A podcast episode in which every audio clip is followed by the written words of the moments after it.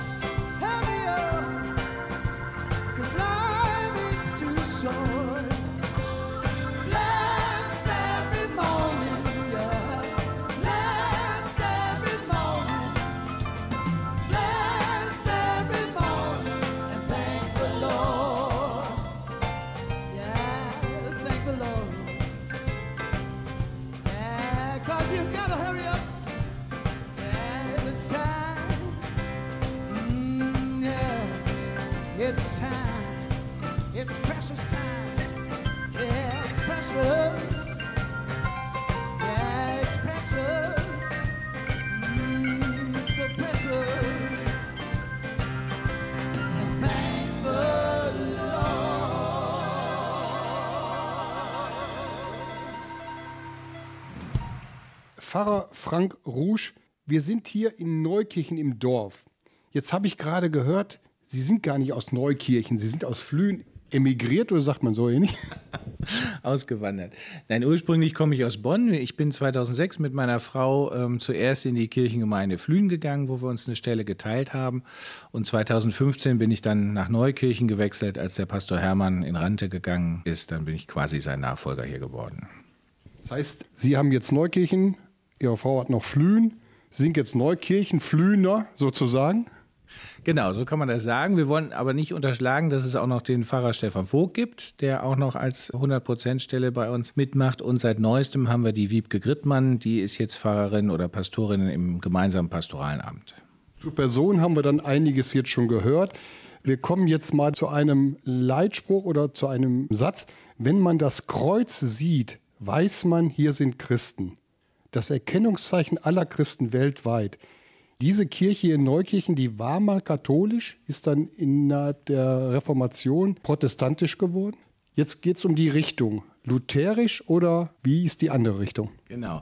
Also offiziell ähm, steht in den Gemeindestatuten, dass wir reformiert sind. Das heißt, die Reformierten haben also überhaupt gar keinen Innenschmuck, keine Bilder, keine Paramente, keine Kerze, keine Blumen, sondern da gilt allein das Wort Gottes, allein die Bibel soll im Mittelpunkt stehen und die Gemeinde soll auf das Wort Gottes hören.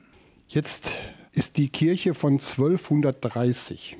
Sie war die Mutterkirche für Kapellen und für Flühen. Sie heißt Nova Ecclesia und ist dem heiligen Quirinus gewidmet. Dann sind diese Kreuze, alles das ist übermalt worden, habe ich gelesen, was an den Wänden war. Wieso denn jetzt doch wieder ein Kreuz? War vielleicht schon mal ein Kreuz nach der Reformation in der Kirche? Das kann ich nicht sagen, da habe ich keinen Überblick drüber. Was wir gemacht haben, ist, dass wir, damit die Gemeinde sich das besser vorstellen kann, dass wir das Ostfenster mit Folienquadraten ein Fenster geklebt haben, damit die Gemeinde so ein bisschen äh, sehen konnte, wie das denn wirkt, wenn wir da so ein Kreuz im Fenster haben.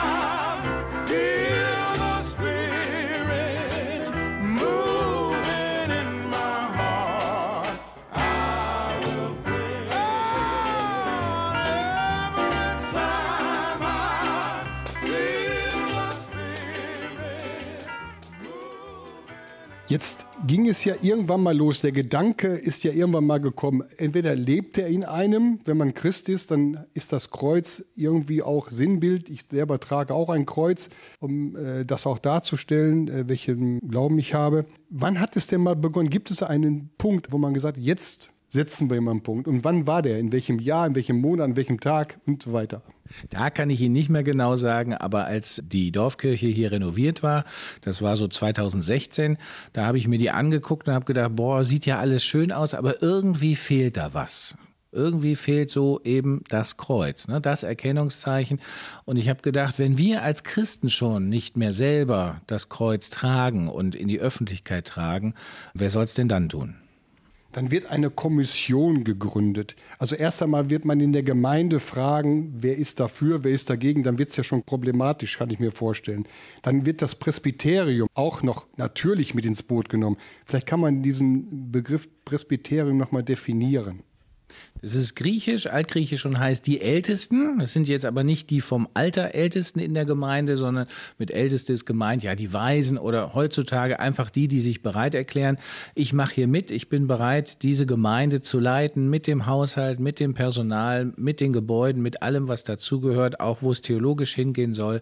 Und das sind im Moment zwölf Personen, die dieses Presbyterium bilden zwei Pfarrer und zehn äh, Presbyterinnen und Presbyter, die die Geschicke eben dieser Gemeinde lenken. Die auch ganz wichtig sind. Das ist praktisch eine, soll man sagen, demokratische Wahl. Bei uns heißt das synodal, presbyterial-synodale Grundordnung. Und das heißt, dass alle Entscheidungen aus den einzelnen Gemeinden kommen. Also es kann kein Superintendent, kein Bischof, kein äh, Präses hingehen und sagen, wir machen das jetzt so, sondern es ist ganz klar von unten nach oben strukturiert.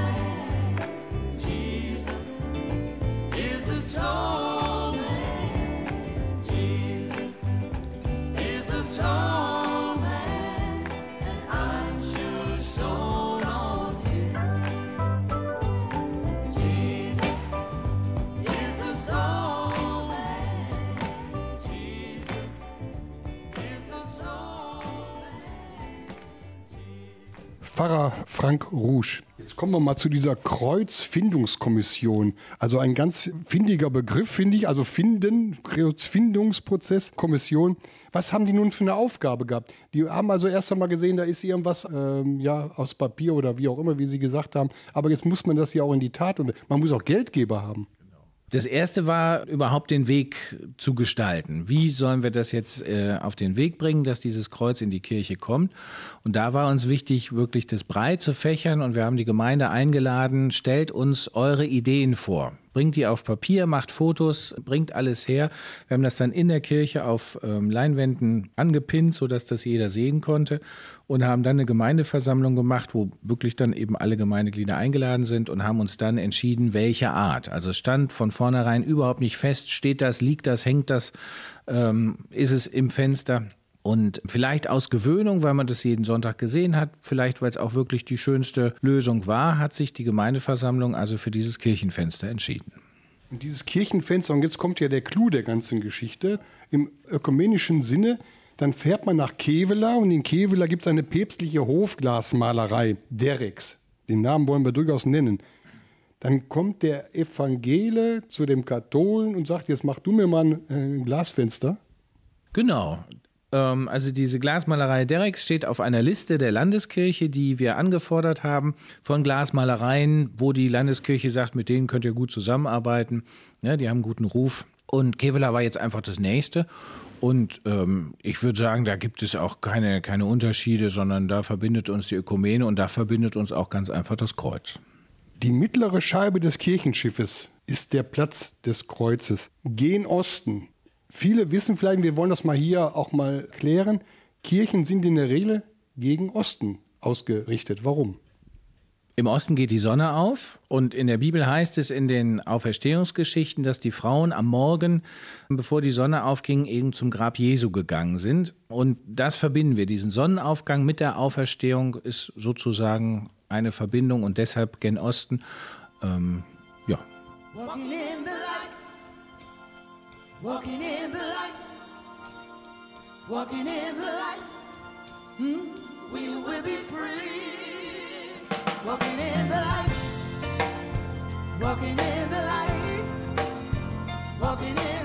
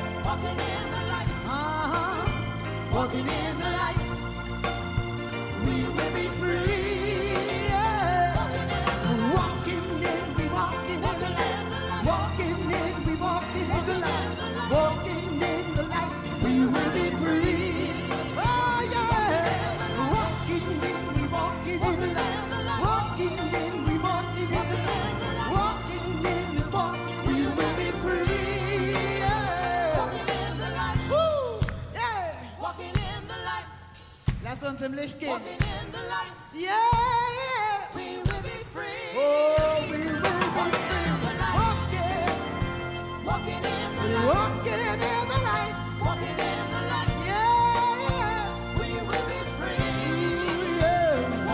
the light. Jetzt freut sich die ganze Gemeinde auf den 17.12.2023, weil dann das Kreuz enthüllt wird. Wir können jetzt nur mutmaßen. Sie haben es schon gesehen. Wie kann man jetzt den Leuten schon mal was über den Sender bringen? Was erwartet denn nun den gläubigen Christen? Also wer das Kreuz kennt, was vorher eben hing aus diesen Folienstücken, der wird was ganz anderes sehen. Ähm, wir sind da sehr dankbar, dass der Berthold Janke, der Künstler der Firma Derricks, uns da beraten hat. Der hat uns mehrere Entwürfe fertig gemacht, wie wir es denn machen könnten. Und uns war ganz wichtig, dass es bunt ist, dass es farbenfroh ist, dass es was mit Auferstehung zu tun hat, mit Leben, Lebendigkeit, dass es auch ein bisschen erinnert so an den Regenbogen, an die Farben des Regenbogens. Also haben wir die Vorgabe gemacht, mindestens die Farben des Regenbogens müssen drin sein.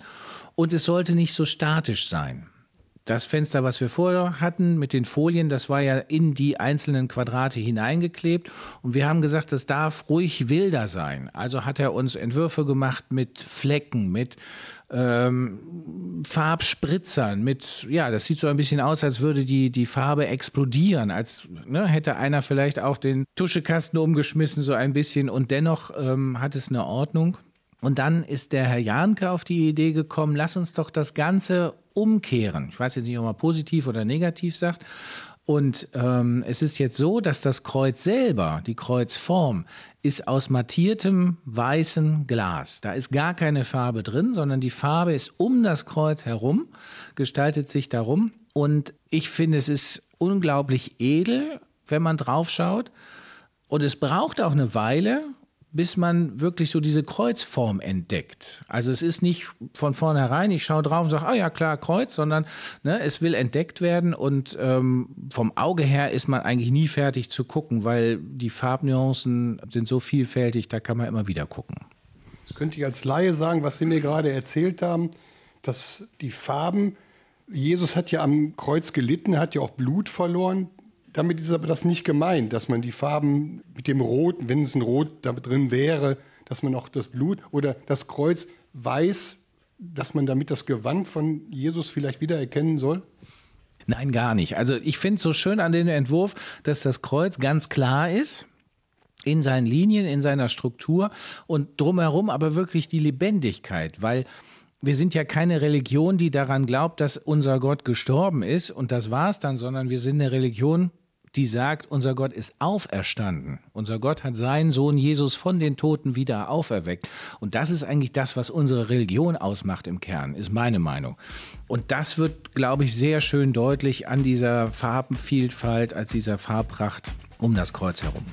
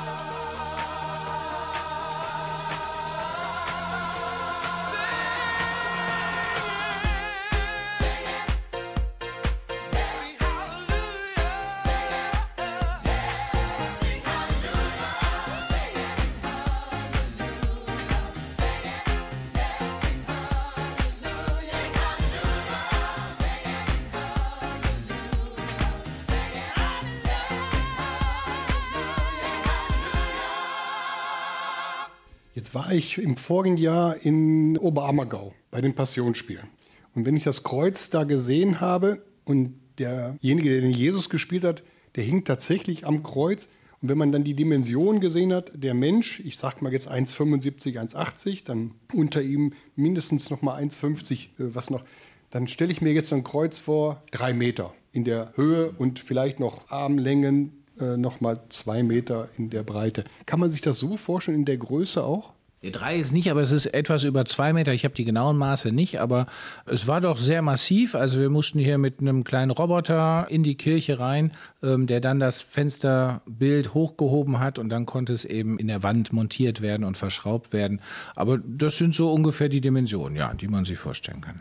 Das heißt, Sie müssen für sowas ja auch eine Glasbruchversicherung haben, ja, ja. nicht? Und äh, kann man Kreuze gegen Glasbruch versichern oder? Also uns ist immer ganz wichtig, dass es kein Kreuz ist, sondern ein Glasfenster. Und das Glasfenster, das können Sie natürlich versichern. Ne? Und als Kunstwerk sowieso. Wir haben das auch der Versicherung schon angezeigt, dass da jetzt sowas hängt. Genau. Die kommen dann noch raus, schauen sich das an. Weiß ich nicht. Die wollen auf jeden Fall die Rechnung sehen und dann wissen sie ja, was es wert ist, wenn es denn hinfallen würde. Über die Rechnung wollen wir jetzt nicht sprechen. Man könnte ja dann noch sagen, habt ihr keine anderen Probleme, als euch ein Kreuz hinzuhängen? Aber ihr habt Sponsoren. Wollt ihr ein, zwei nennen, die euch geholfen haben? Ja. Die sind da auch nicht traurig. Da haben wir zum einen die Günther und Elfriede Motz Stiftung. Die hat uns unterstützt mit ähm, 6.000 Euro. Und dann haben wir noch die Heinz-Trock-Stiftung. Die hat uns mit 5.000 Euro unterstützt. Im Gemeindebrief hatten wir letztes Jahr einen Aufruf für Spenden. Da sind, meine ich, auch noch mal so dreieinhalbtausend zusammengekommen. Und das hat mir einfach auch noch mal Mut gemacht. Natürlich kann man das Geld für was anderes ausgeben. Das kann man immer tun, gar keine Frage. Aber ich finde es wichtig, dass es Menschen gibt, die sagen, nein, dafür gebe ich das Geld. Das ist mir wichtig. Und eben, dass wir uns deutlich sichtbar machen in dieser Welt, weil machen wir uns nichts vor, das Christentum verliert an Bedeutung, gar keine Frage ist nicht mehr so notwendig für die Leute. Und dennoch da zu sein und sichtbar zu sein und eben auch solche Elemente wie Auferstehung nochmal deutlich zu machen, das war es mir schon wert, dieses Kreuz aufzustellen. Sehr viel Symbolkraft. I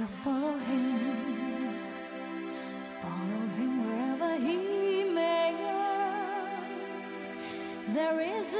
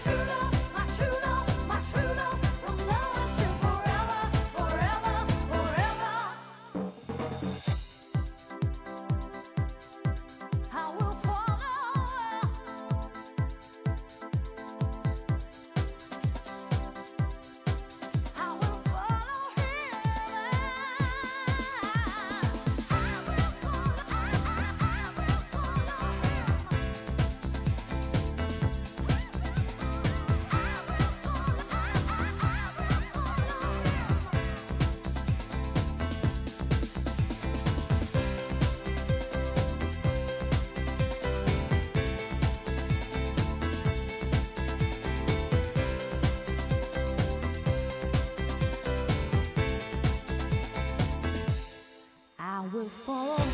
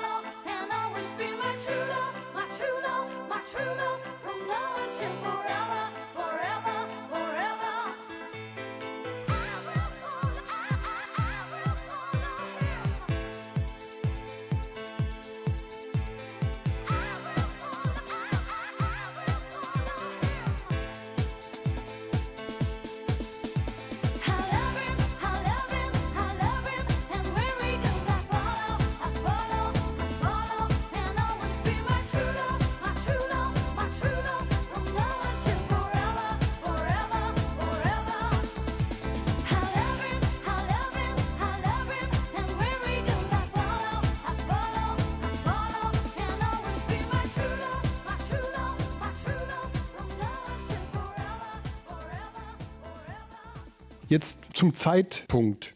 Wir haben jetzt vor Weihnachten. Also wenn diese Sendung ausgestrahlt wird, dann ist Weihnachtszeit. Wir sind jetzt in der Vorweihnachtszeit. Heiligabend, erster Weihnachtstag, zweiter. Weihnachten geht ja bis in den Januar hinein. Warum nicht Ostern? Weil wir ein bisschen in der Zeit hängen. Eigentlich sollte es schon im Oktober aufgehängt werden und dann kam aber eine Krankheitswelle und verschiedene ähm, Handwerker konnten nicht so, wie wir das gerne gewollt hätten. Also es wäre dann zu dem Zeitpunkt auch schon fertig geworden. Aber ähm, es ist jetzt einfach ein, ein Zufall, dass das jetzt so kurz vor Weihnachten ist. Der Zeitpunkt ist nicht bewusst gewählt, sondern hat sich so ergeben. Ich finde es aber gar nicht schlimm. Dann hängt das da auch schon Weihnachten und zu Ostern kann es dann nochmal seine volle Bedeutung entfalten. Also meine 96-jährige Patentante, die hat gesagt, es ist im Prinzip egal. Der Moment ist immer der richtige, also der Tag ist immer der richtige. Und wenn es sein soll, dann soll es sein. Und da passt das Kreuz zu Weihnachten genauso wie zu Ostern. Pfarrer Frank Rouge, Abschlussworte. Jetzt kann man Abschlussworte des Herrn oder man kann Abschlussworte persönlicher Art nennen. Wir wollen auf ein Datum, wollen wir auf jeden Fall hinweisen. 2030. Das ist noch sieben Jahre hin, vielleicht auch nur noch sechs. 800 Jahre dann, mindestens. Man denkt sogar noch weiter zurück. Fangt ihr jetzt schon an, auf das Jubiläum hinzuarbeiten? In gewisser Weise schon, weil ne, nach dem Kreuz ist vor dem nächsten, aber nicht nächsten Kreuz, sondern vor dem nächsten Kunstwerk. Und meine Idee ist, dass wir bis 2030 neue Prinzipalstücke haben. Das muss ich ein bisschen erklären. Prinzipalstücke ist der Sammelbegriff für den Abendmahlstisch, für das Ambo, also das Lesepult und ein Taufbecken. Im Moment ist es ein buntes Sammelsurium, auch von historisch wichtigen und alten äh, Gegenständen, aber es ist keine Einheit. Und ich würde mir wünschen, dass wir 2030 zu unserem Jubiläum wirklich ein ja, ein Ensemble haben, was zusammenpasst, was dann vielleicht sogar aus den alten Eichenbalken des Kirchenturmes der Friedenskirche besteht, die wir leider verkaufen und abreisen lassen mussten. Das hätte nochmal für mich eine große Symbolkraft. Das wäre so das nächste Ziel und da würde ich mich sehr freuen, wenn wir das hinkriegen. Liebe Leute drumherum,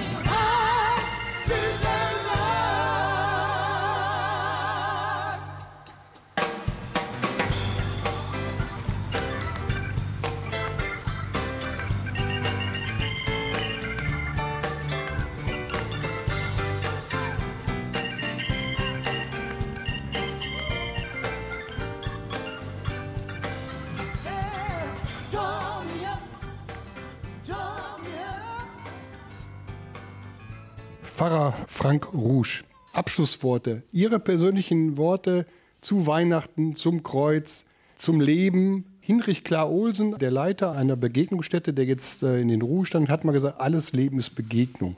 Ist das Kreuz auch jetzt so der Ort der Begegnung? Ich meine, es war vorher schon der Ort der Begegnung, aber jetzt noch mehr, dass man damit auch Leute motiviert, in die Kirche zu kommen?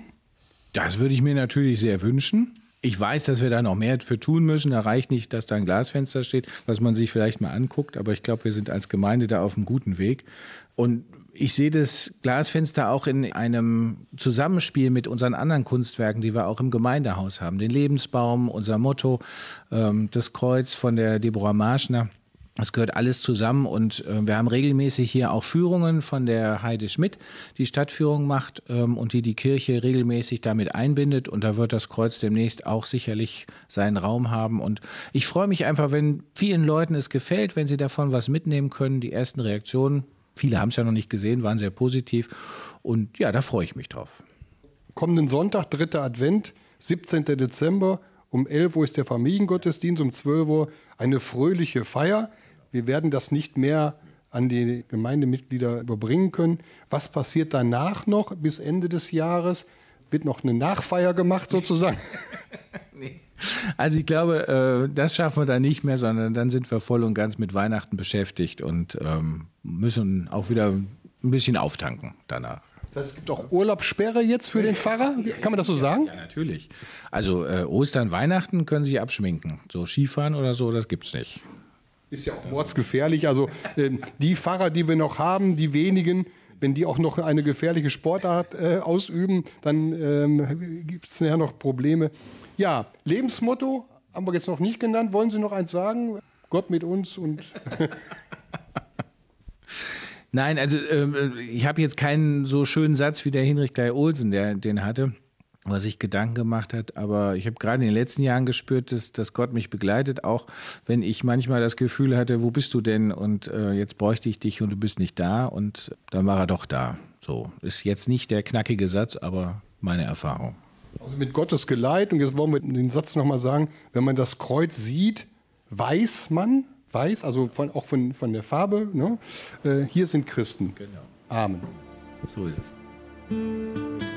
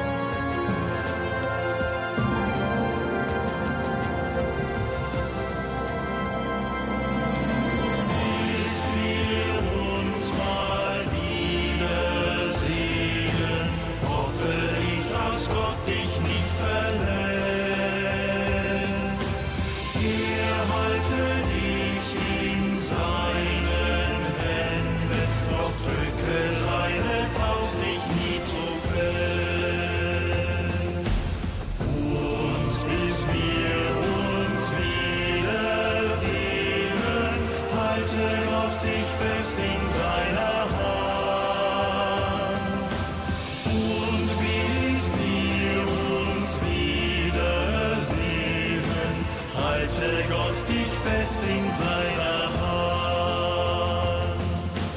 Halte Gott dich fest in seiner Hand.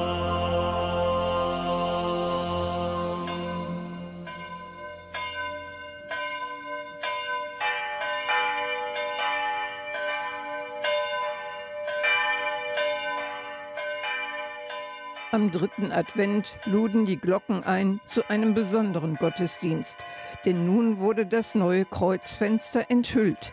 Die Freude war groß bei allen, die zur Feier des Tages gekommen waren. Nach dem Familiengottesdienst wurde fröhlich gefeiert, dass die altehrwürdige Dorfkirche in Neukirchen wieder ein Kreuz hat. Wer das farbenprächtige Glasfenster im Kirchenschiff erleben möchte, ist natürlich zu den Gottesdiensten herzlich eingeladen oder kann bei einer Stadtführung noch mehr über die geschichtsträchtige Dorfkirche erfahren. Im Dunkeln soll das bunte neue Kreuzfenster auch draußen die Menschen erfreuen, denn es wird bald von innen angestrahlt. Denn wenn man das Kreuz sieht, weiß man, hier sind Christen. Wir wünschen noch einen besinnlichen Abend. Harald Hau am Mikrofon und mein Name ist Christel Kreischer.